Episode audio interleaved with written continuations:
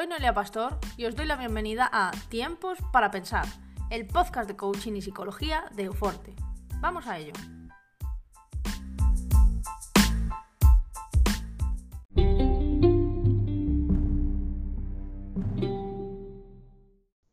El pasado 14 de enero fue el Día Mundial de la Lógica. La lógica es una disciplina de la filosofía que se encarga de estudiar los pensamientos humanos. Estudia cómo llegamos a ciertas conclusiones para establecer leyes y principios válidos para obtener criterios de verdad. Y en esto entra nuestro cerebro. El cerebro es una máquina de procesamiento muy potente, pero como toda herramienta se le escapan muchos datos. Es por ello que en muchas ocasiones realiza conclusiones que no se siguen necesariamente de las premisas llevándonos a establecer juicios o concluir sentencias que no son verídicas. A estos errores de pensamiento los denominamos sesgos cognitivos. Nos ocurren a todos de forma inevitable. La problemática está cuando estos errores nos producen un malestar psicológico. A veces, a raíz de una mala conclusión, aparecen sentimientos y pensamientos que son limitantes y que nos producen muchísimo daño y mucha inseguridad. Vamos a ver los más comunes de ellos. Sigue conmigo.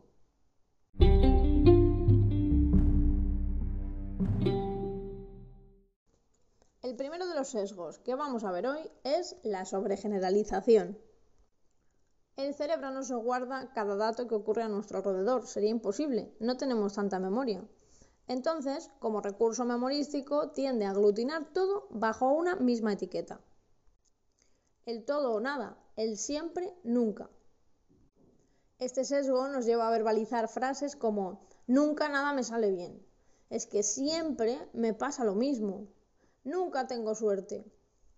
Hay que ver, siempre que voy a la compra, jamás, nunca está disponible lo que necesito. Aunque parezca inofensivo y que lo hagamos todos, la sensación que nos queda después de este tipo de frases es la de desolación. Una frustración terrible porque nunca conseguimos nuestros objetivos. Podemos intentar contrarrestarlo intentando buscar datos que confirmen nuestra teoría. Hay que aprender a ser mejores científicos y así sacar conclusiones acertadas. El segundo es la profecía autocumplida. Como dijo Henry Ford, tanto si piensas que puedes conseguirlo como si piensas que no, llevarás razón. En muchas ocasiones, el cerebro establece el criterio de resolución de una tarea, sin haberlo intentado previamente, basándose en tareas pasadas o en otros ejecutores que hemos visto, dando por hecho que algo no seremos capaz de realizarlo. Ese pensamiento nos desanima tanto. ¿Para qué voy a intentar sacarme una carrera si mis primos no han sido capaces y viven bien? Jamás haré deporte, eso no es para mí. No podré ser capaz de decirle esto a mi jefe. La resolución de todo esto es que no serás capaz de hacer nada, porque ya ni siquiera lo habrás intentado. A largo plazo esto provoca muchísima insatisfacción y la idea de que no somos capaces de llegar a hacer prácticamente ninguna tarea que nos propongamos. Después comienza la frustración, los sentimientos de inutilidad y la sensación de que no llegamos a controlar del todo nuestra vida.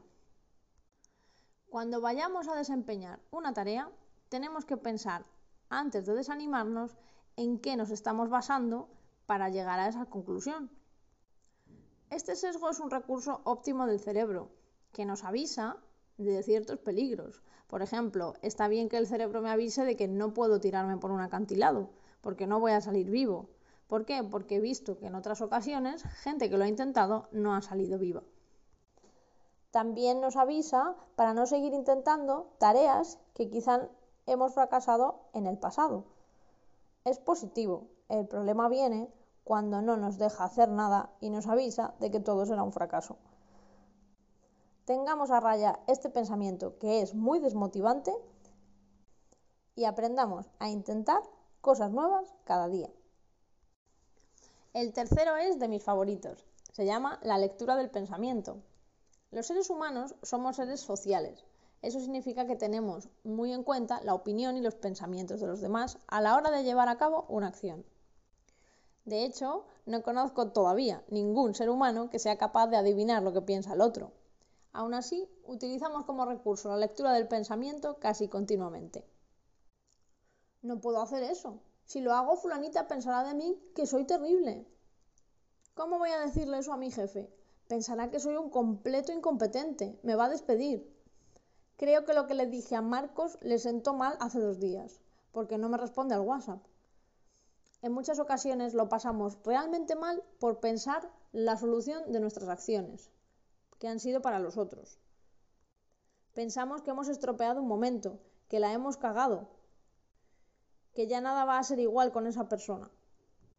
Y lo más probable es que todo esto que estamos pensando sea en base a un pensamiento inventado. Para poder realizar una buena conclusión, tenemos que aventurarnos a preguntar a los otros, porque no vamos a leer nunca sus mentes. ¿Qué es lo que les han hecho sentir nuestras acciones? Si haces esto a menudo, descubrirás que muchas de las cosas que estás pensando no son reales y que has sufrido por algo que has inventado tú mismo. Así que cuando vayas a casa pensando que esa conversación podría haber sido de otra manera, plantéate si estás llevando a cabo una lectura del pensamiento y te estás preocupando por pensamientos que crees que está pensando el otro y que en realidad son adivinaciones tuyas basadas en tu experiencia anterior. El cuarto sesgo cognitivo que vamos a ver hoy es el perfeccionismo.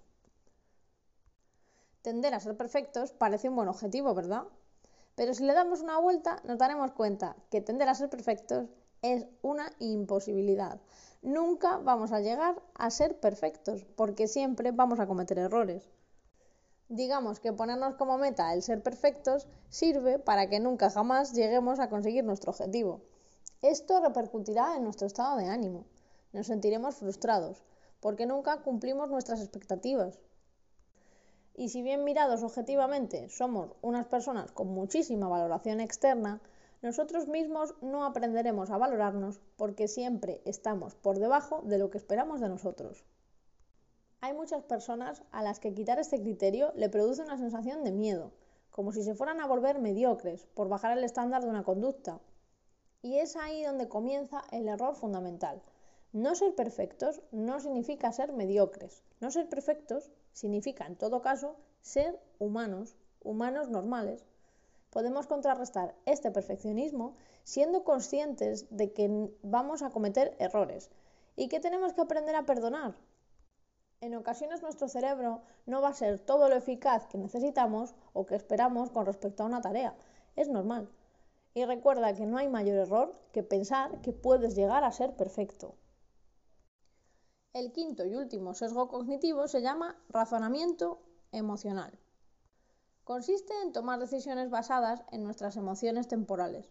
Es muy frecuente, por ejemplo, jugar un número de la lotería porque nos ha dado un pálpito o sentir que una persona nos da mal rollo porque ese día no estábamos de buen humor.